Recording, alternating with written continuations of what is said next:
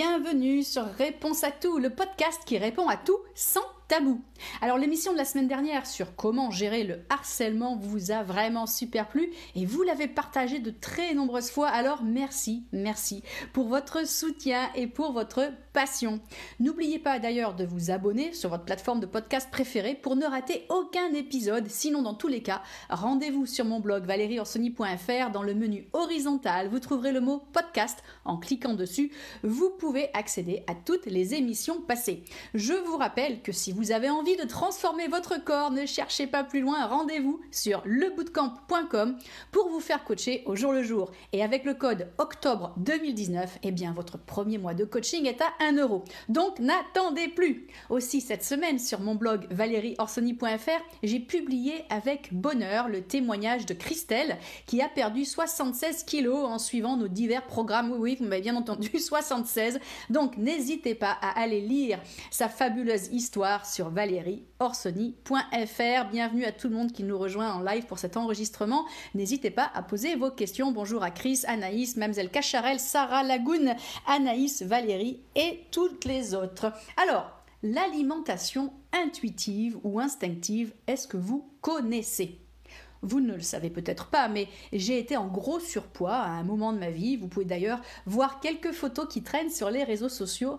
Eh, mais pas trop parce que moi j'ai été en surpoids avant justement l'existence de ces réseaux sociaux, ce qui fait que bah, j'ai la chance de ne pas avoir tout plein de photos de moi en gros surpoids qui traînent euh, de partout.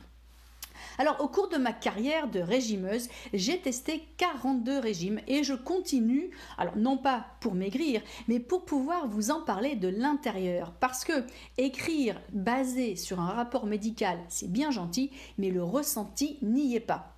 Alors je me suis penchée sur l'alimentation intuitive suite à un article que j'ai lu un jour sur le site du magazine Psychologie.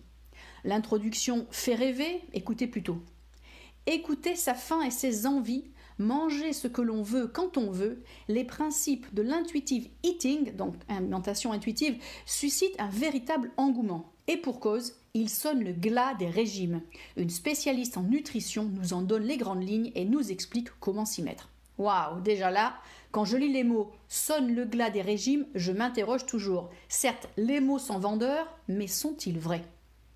Parce que moi, si je laisse parler ma faim et mes envies, si je mange ce que je veux tout le temps, je vous assure que même si j'aime bien les concombres, je serai plus attiré par un bout de chocolat que par une courgette, par du fromage de chèvre fondu que par un gratin de poivron par exemple. Alors, j'ai poursuivi la lecture de cet article et j'en ai lu plusieurs autres après hein, pour mieux comprendre les grandes lignes de ce fameux régime apparemment miraculeux.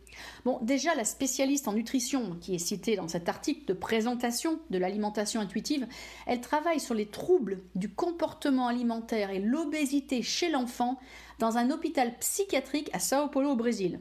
Alors je me dis, elle est sûrement très grande professionnelle, mais qu'elle n'est pas forcément super connectée avec les considérations plus basiques des femmes comme moi.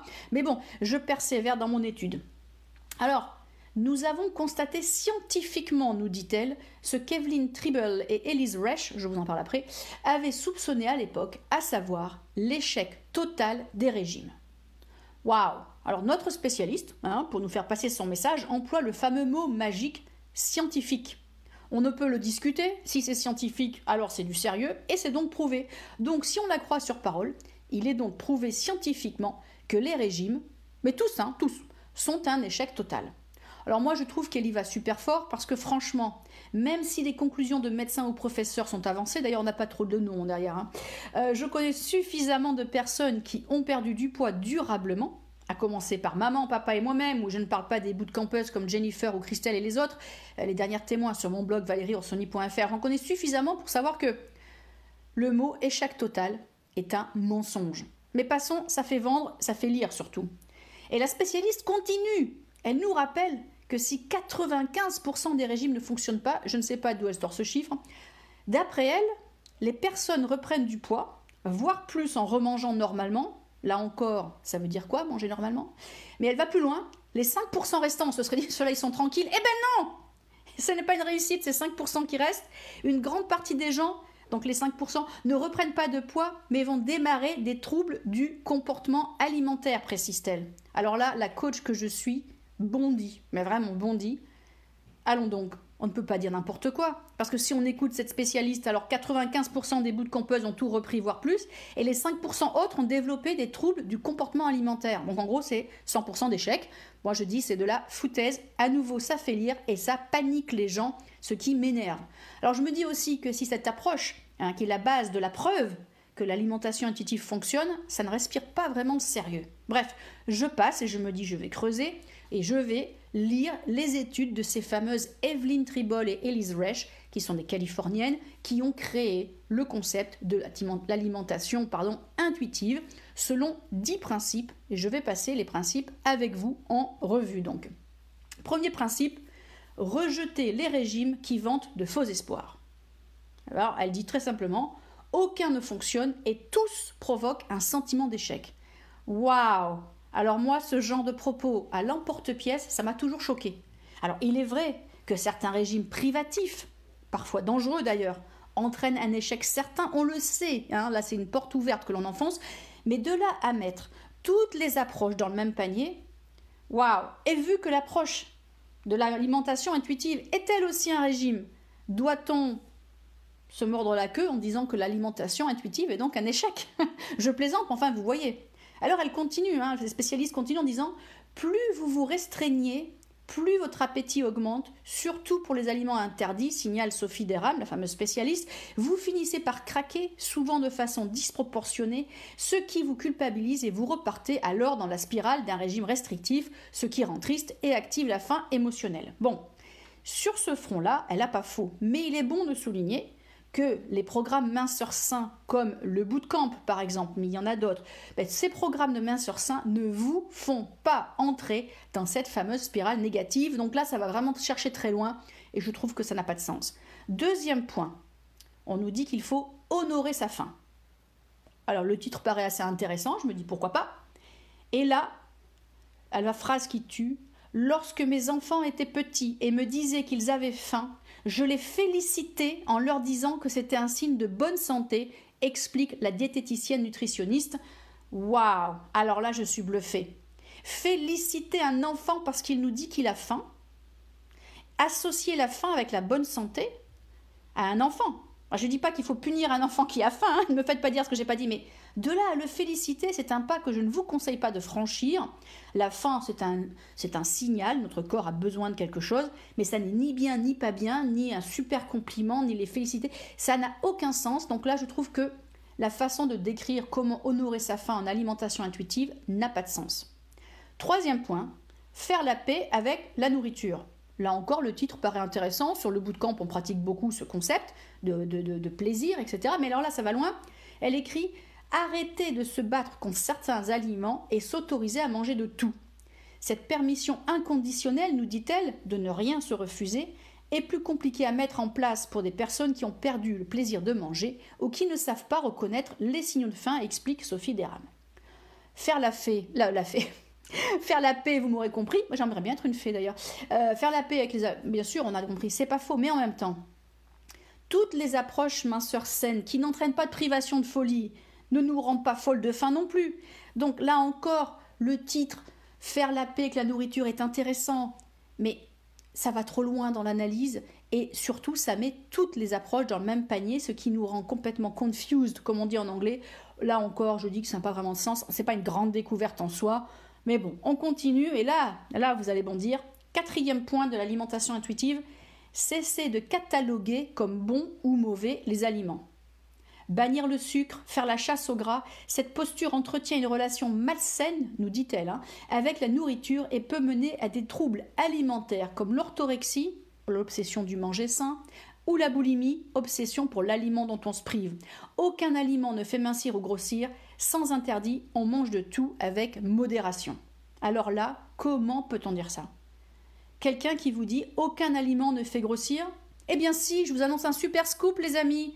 Une cuillère de sucre est vraiment beaucoup plus riche qu'une cuillère de salade verte. Je plaisante, enfin vous voyez ce que je veux dire.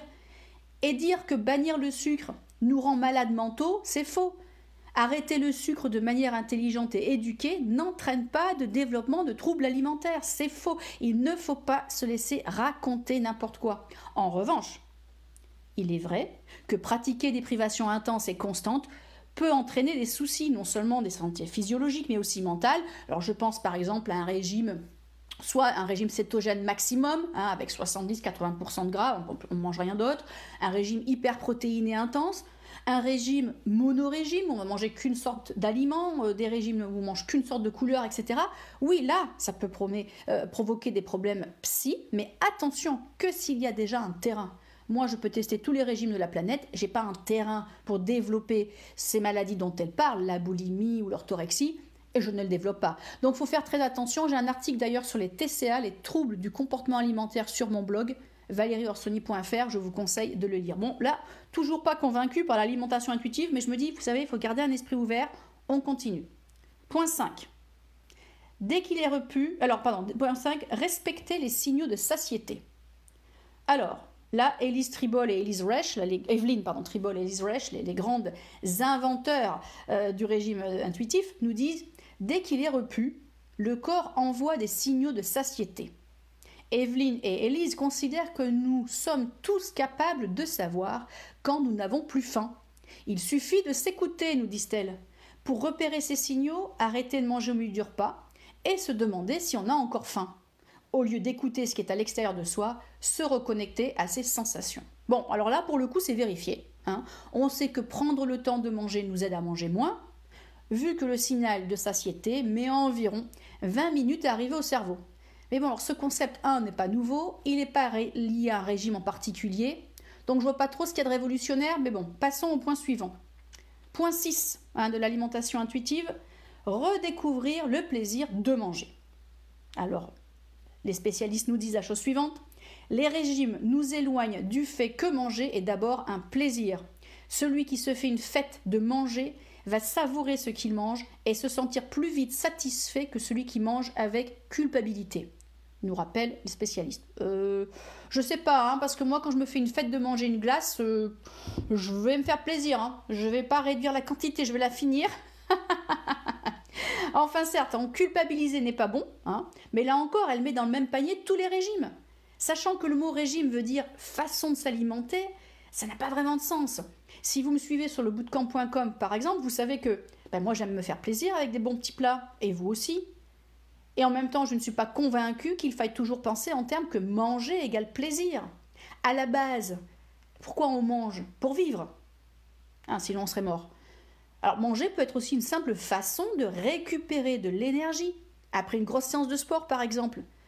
Je pense qu'attribuer du plaisir au fait de manger, pour le coup, retire la fameuse notion d'intuitivité. Parce que nos ancêtres à nous, ils se nourrissaient pour survivre. La notion de plaisir n'était pas là. Je tue mon mammouth, je mange, je survis. Il n'y a pas de mammouth, je mange pas, je meurs. Enfin, je veux dire, il faut regarder les choses en face. Donc c'est nous qui avons créé ce concept. C'est nous qui avons en fait remplacé l'intuition de nos ancêtres par la rationalisation et l'hédonisme. Il faut qu'on se fasse plaisir. Alors on est passé de j'ai faim, je dois manger à manger doit rester un plaisir. Je suis vraiment pas sûre que cette approche où on s'impose une réaction ou une perception soit vraiment la culture de l'intuition ou de l'instinct. Mais on continue. Ah, point 7. Apaiser sa faim émotionnelle. Alors là, les spécialistes nous disent la tristesse, l'ennui, la colère, des émotions qui peuvent nous amener bien souvent à nous consoler avec des aliments réconfortants, souvent les plus gras, sucrés, salés. Euh, Evelyne et Élise proposent de trouver d'autres moyens pour apaiser et se consoler. La faim émotionnelle est souvent activée par les régimes restrictifs, nous précise la fameuse spécialiste Sophie Deram. Bon, alors ça nous le savons, hein. compenser son stress par de la nourriture, se récompenser avec des gâteaux quand on a atteint un objectif, n'est pas une démarche idéale pour perdre son poids de manière saine. Sur ce front, on est d'accord. Mais en même temps, ne nous culpabilisons pas si parfois on se rassure avec un petit bout de chocolat. Moi, je vous avoue, si vous me suivez sur les réseaux, il y a eu un gros tremblement de terre il y a deux jours. Va gros pour moi.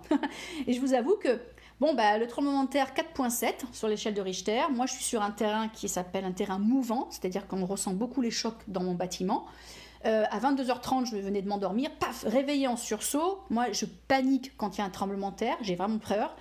J'ai fait de la méditation pour essayer de me remettre de mes émotions, et le sommeil ne revenait pas. Et j'ai eu faim avec ce stress, etc. Eh bien, vous savez quoi? Je me suis écoutée. Tiens donc, oui, oui. J'ai suivi mon intuition nocturne et je suis allée affronter le, gérer le stress et la peur avec quelques carrés de chocolat noir et franchement je me suis rendormie après comme un bébé. Donc vous pouvez me jeter la première pierre ou le premier carré de chocolat si vous le voulez, mais j'assume. Autant je pense qu'il ne faut pas se dire oh, j'ai un problème au travail, je mange une barre de Mars, autant de temps en temps, un phénomène isolé qui est vraiment une grande panique pour vous, si ça vous fait un petit truc de bien, tant mieux. Maintenant, pour éviter ça à vos enfants, ne les rassurez pas et ne les récompensez pas avec du gras et du sucré. Comme ça, ils ne répliqueront pas ce comportement plus tard, quand ils seront grands. Voilà. Le point 8 de l'alimentation intuitive, c'est être bienveillant avec son corps. Alors là, la phrase qui tue, Attention, si vous prenez en cours, c'est pas moi qui dis ça. Hein. L'insatisfaction corporelle et la poursuite de la minceur caractérisent les abonnés au régime qui se fixent bien souvent des objectifs irréalistes. Commencer par s'apprécier, éviter de se dévaloriser, c'est déjà un grand pas. Alors, la bienveillance, nous la pratiquons déjà sur le bootcamp et pas que sur le bootcamp, sur d'autres régimes bienveillants et respectueux du corps. En revanche, ne pas accepter son corps en l'état, vouloir être plus tonique, donc ressentir une insatisfaction, pardon, insatisfaction corporelle, n'entraîne pas. Oh bah non, j'arrive pas je reprends. Je dis ne pas vouloir accepter son corps en l'état, vouloir être plus tonique, donc ressentir une insatisfaction corporelle, n'entraîne pas forcément un enchaînement de régime. Hein. faut être clair là-dessus. Si on tombe sur une approche saine type le bootcamp dès le départ, je vous assure, on ne rentre pas dans un cycle infernal. Alors on est bien d'accord sur le front du self-love, il faut s'aimer, mais bien sûr, parce que si on n'a pas ça, euh, c'est dur de rester motivé. Mais ne pas accepter le corps en l'état et vouloir se remuer, pour moi, n'est pas forcément un point négatif, voire même un point positif. Bon, alors le neuvième point de l'alimentation intuitive, je vous jure, j'ai bondi quand je lisais cet article, enfin ça m'a fait travailler les cuisses en tout cas. Alors, ça c'est fort, l'intuitive eating encourage de faire de l'exercice, et bon, on est bien rassuré, rassuré. Non pas pour brûler des calories, mais pour s'offrir un moment de détente, de partage avec des amis et surtout pour se sentir bien dans sa peau. Bon, alors là, je dis stop. Un moment de détente, oui. Partage avec les amis, oui. Se sentir bien dans sa peau, oui. Mais aussi, bon sang, il faut regarder les choses en face pour brûler des calories. Je suis désolée. Il n'y a pas de mal à se dire Bon, bah, je viens de dévorer un Paris-Brest un Queen eh bien, tu sais quoi? Je vais aller les brûler en marchant deux heures sur la plage. Ça ne nous rend pas malade mental que de penser comme ça. Ça n'est pas quelque chose qui détruit notre self-esteem, c'est plutôt rationnel. Réaliser ce que représente notre prise alimentaire, et se comporter activement en fonction de nos repas et, snacks éventuels, ça n'est pas un signe d'un problème mental. Franchement, je ne comprends pas cette approche, enfin, je la comprends pas euh, qu'on puisse penser que c'est quelque chose qui a du sens. Alors, le dixième point, euh, le dernier, hein, je vous épargne les autres, il n'y en a que dix en principal, euh, de l'alimentation intuitive, c'est prendre soin de sa santé de façon globale. Waouh, c'est tellement vague ces trucs, j'arrive pas à comprendre qu'ils aient eu du succès avec ce régime. Alors bon, en gros, leur phrase clé, c'est quand on fait confiance à son intuition, on mange des aliments qui nous font du bien aux papilles et à la santé, sans être dans l'obsession de l'aliment santé. Bon alors là, je bondis à nouveau. Parce que à nouveau, moi quand je fais confiance à mon intuition, sans faire preuve de rationalisation, d'intelligence, eh bien j'ai envie de finir le gâteau au chocolat. Oui, oui, il est si bon, j'ai envie de finir. Ou le saucisson, ou autre chose grasse. Après, au fil des années, on apprend. On apprend à mieux gérer ses envies et à se déshabituer du sucre, par exemple. Mais basé sur ce que je vois, sur ce que je lis et sur les gens que je côtoie, j'ai peine à penser qu'avec cette fameuse confiance en son intuition, on ne mange que des aliments qui nous font du bien. Et alors, il continue en disant qu'il faut restaurer des routines. Alors, il faudrait savoir si on est intuitif ou si on se crée des routines, hein, parce que l'un ne va pas avec l'autre. On nous dit que pour certaines personnes, il est essentiel de restaurer des routines, comme des repas à heure fixe. Alors bon, on a un cerveau, hein. Parce que si on impose des horaires, vous n'êtes pas d'accord avec moi qu'il n'y a plus d'intuitif? C'est pas très clair cette affaire. En plus, en 2019, on sait bien qu'imposer des repas, à heure, fixe, ça va à l'encontre du métabolisme. Certaines personnes ont faim le matin, d'autres n'ont pas faim le matin. Certains peuvent se coucher sans manger, d'autres ont besoin de manger le soir. Ça n'a pas vraiment de sens. Vraiment. Et la dernière phrase qui m'a tuée, de Sophie Derham, cette spécialiste, l'alimentation est un lubrifiant social, elle permet de partager des repas ensemble, de retrouver le plaisir de manger et de se reconnecter avec la faim, c'est essentiel et c'est faux. Parce qu'on le sait, quand on est assis à table avec plein de copains, on n'est plus connecté avec sa faim, on grignote ce qui est devant nous et c'est plus du tout de l'intuition. Bon alors moi du coup je suis très perturbée parce que j'ai lu toutes ces choses sur l'alimentation intuitive que je viens de vous, évoquer et je ne suis pas vraiment plus avancée sur ce concept qui est pas très clair, qui avance tout et son contraire. Parce que pour résumer, l'alimentation intuitive vous dit de suivre vos envies sans vous poser de questions. Du coup, je me suis dit, on va fouiller, on va l'analyser un peu plus en détail, parce que du coup, il y a plus de choses. J'ai découvert qu'il y avait l'alimentation intuitive dont je viens de vous parler, mais il y a aussi le fameux mindful eating, donc je vais vous parler dans deux secondes, l'alimentation instinctive et j'en passe. Alors le mindful eating, c'est la pratique de la pleine conscience. Alors quand elle, elle a été inventée euh, dans les années 90 hein, par le docteur euh, Jan Schozenbeis, qui est, qui est toujours d'ailleurs un pédiatre et un professeur de zen. Alors le mindful eating ou la pratique de la pleine conscience, ça vous propose de redécouvrir les fins et les émotions qui nous assaillent ainsi que de percevoir l'acte de manger avec tous nos sens. En clair, ça se traduit par prendre son temps pour manger, réfléchir avant de manger, réfléchir avant de décider quoi manger. Alors, si vous suivez mon programme de coaching nutrition Le bah, vous le pratiquez sans savoir. Je trouve que la pratique de la pleine conscience, ça a du sens et c'est clair. Alors, l'alimentation instinctive, quant à elle, est un peu à part. Même si on pourrait penser de prime abord qu'il s'agit de la même chose que l'alimentation intuitive, eh bien pour certaines personnes ça l'est, hein, mais pour d'autres il y a tout un courant qui s'est développé, qui dévie de l'alimentation intuitive. Du coup, pour ce courant-là, l'alimentation instinctive correspond à une alimentation strictement crue et non cuisinée donc qui s'accompagne de beaucoup de restrictions et je ne la recommande pas. En gros, l'idée c'est bah je mange comme nos très très très très très très très lointains euh, ancêtres. Voilà. Bon, alors, après avoir décortiqué ce sujet assez flou, je suis partie à Tahiti. Et j'ai décidé de pratiquer l'alimentation intuitive, de, de vider mon cerveau, parce que selon le Larousse, l'intuition veut dire connaissance directe, immédiate de la vérité, sans recours au raisonnement et à l'expérience. Alors, moi, je me disais que oblitérer l'expérience de la démarche nutritionnelle, ça n'avait pas de sens. Oublier de raisonner aussi, parce que bon, nos expériences en la matière, elles nous aident à prendre les bonnes décisions. Se dire, si je mange ça, je vais grossir. Si je mange trois pizzas au lieu d'une, bah, ça fait beaucoup. Et pourquoi pas? Je suis partie dans une démarche à l'aveugle, l'intuition. J'ai testé. Alors à Tahiti, j'ai beaucoup bougé. Hein, parce que le mouvement quotidien et les exercices réguliers sont devenus un classique de ma vie et des réflexes après des années de pratique. Mais côté nutrition, je vous assure, je me suis éclatée, l'intuition a pris le dessus et j'ai mangé ce dont j'avais envie intuitivement, sans raisonner donc et sans utiliser mon expérience. Et comme le dit Christelle en direct, j'ai vu mon Didi chéri à Tahiti, un copain tahitien local. Alors ça m'a donné quoi cette alimentation intuitive? Eh bien, des pizzas au petit déjeuner. Elles étaient fort délicieuses au demeurant. J'avais besoin de l'énergie parce que j'allais plonger en eau profonde et en eau froide. Alors je me suis fait plaisir avec mes pizzas. Et puis vous savez quoi, j'adore le chocolat. Alors je me suis fait plaisir avec du chocolat, plus que de raison, mais, mon intuition me disait euh, fais-toi plaisir, alors je me suis écoutée. Après tout, je bougeais beaucoup, hein, donc euh, pourquoi pas. Et puis le soir, mon ami Christophe, chez qui j'ai résidé, qui cuisine comme un dieu, nous faisait des gratins dauphinois, alors je sais, hein, c'est pas très tahitien, des, des gigots d'agneau, du poisson en crème de vanille, et donc je me suis fait plaisir. J'ai suivi mon intuition. Bref, zéro calcul, zéro analyse, du pur instinct et donc de l'intuition. Alors d'après vous, il s'est passé quoi? Ben, Il s'est passé ce qui se passe quand on n'utilise pas son expérience pour grandir. J'ai mangé plus que je n'ai brûlé. Et je suis revenue après 10 jours d'alimentation intuitive avec 3 kilos en plus. Oui, oui, oui. Alors la conclusion de cette histoire est la suivante. Cette approche est très belle sur le papier. C'est beau, hein, les mots sont beaux. Hein faut vous écouter, faites-vous plaisir. Bah, c'est vrai que les propos font plaisir à lire et quand on a choisi les mauvais régimes et que l'on va d'échec en échec, on est prête à tout et on aime s'entendre dire écoute-toi.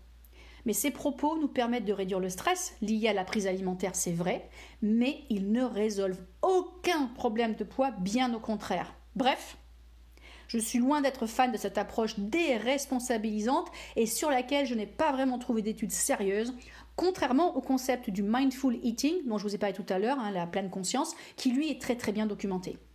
Bon, j'ai tout de même pris ces foutus 3 kilos, alors je vais me remettre à pratiquer l'alimentation intelligente et informée avec mon programme lebootcamp.com.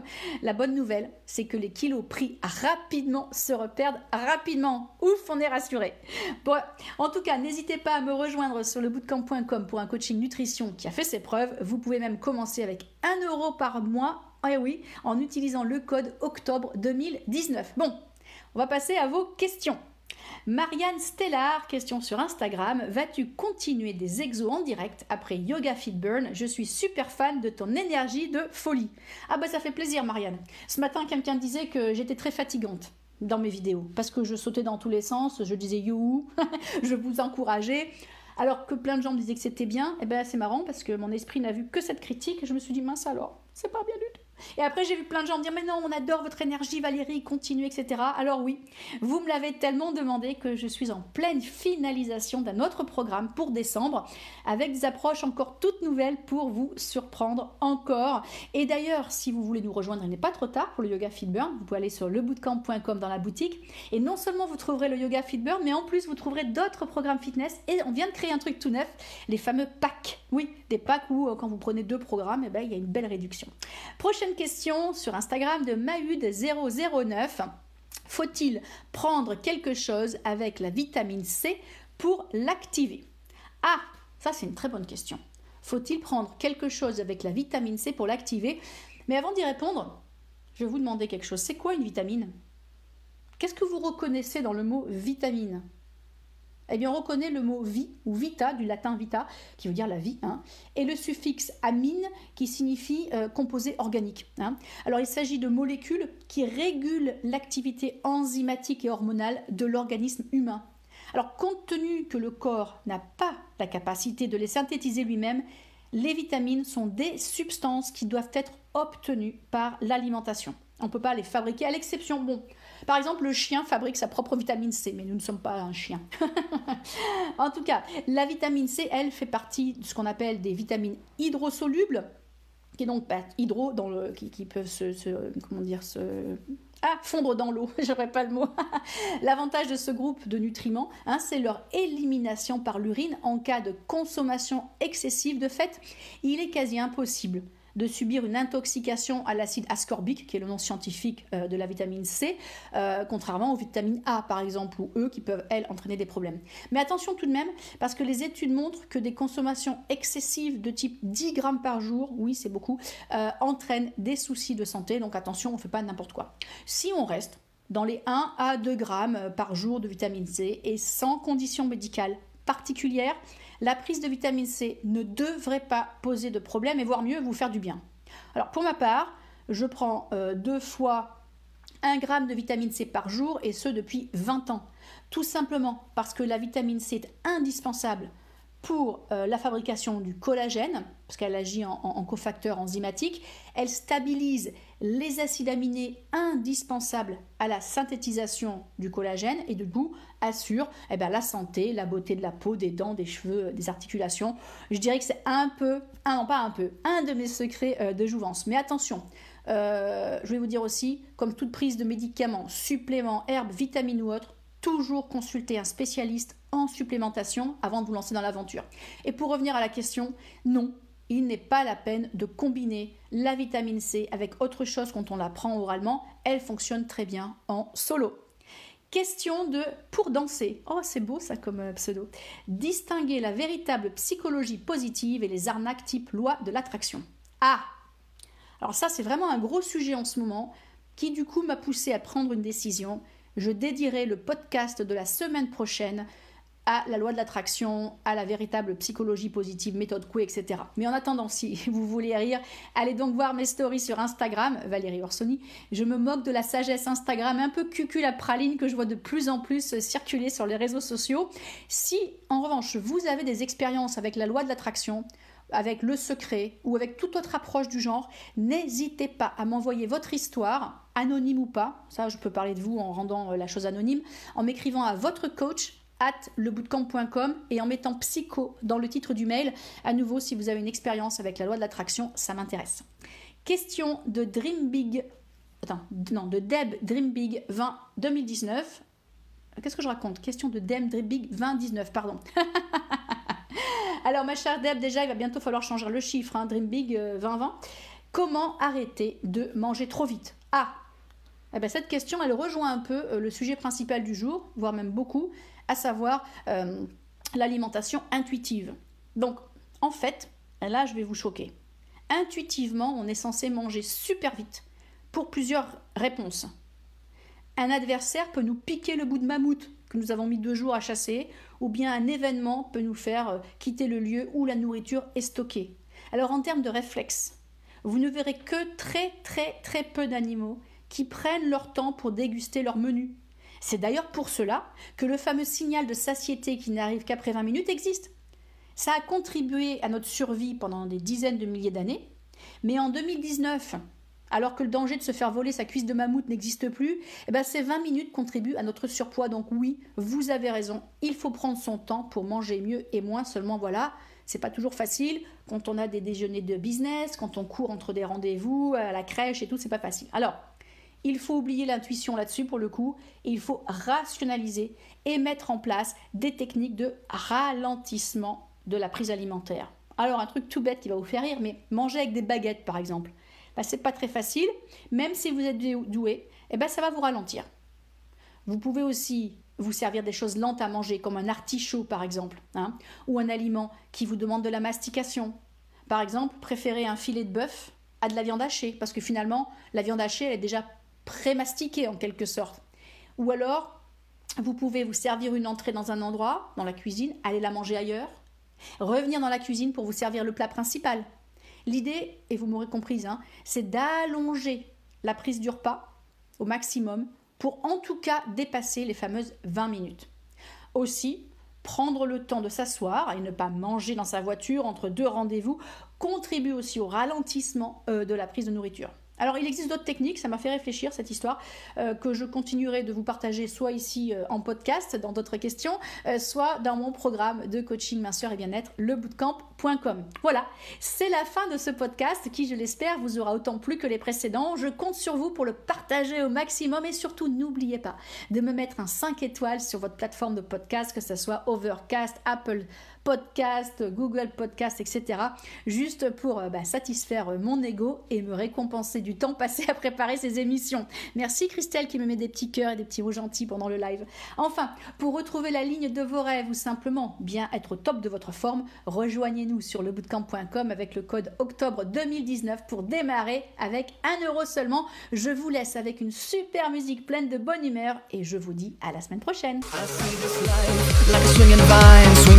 Heart across the line And my face is flashing signs. Seek it out and you shall find. Old, but I'm not that old. Young, but I'm not that bold. I don't think the world is sold. I'm just doing what we're told. I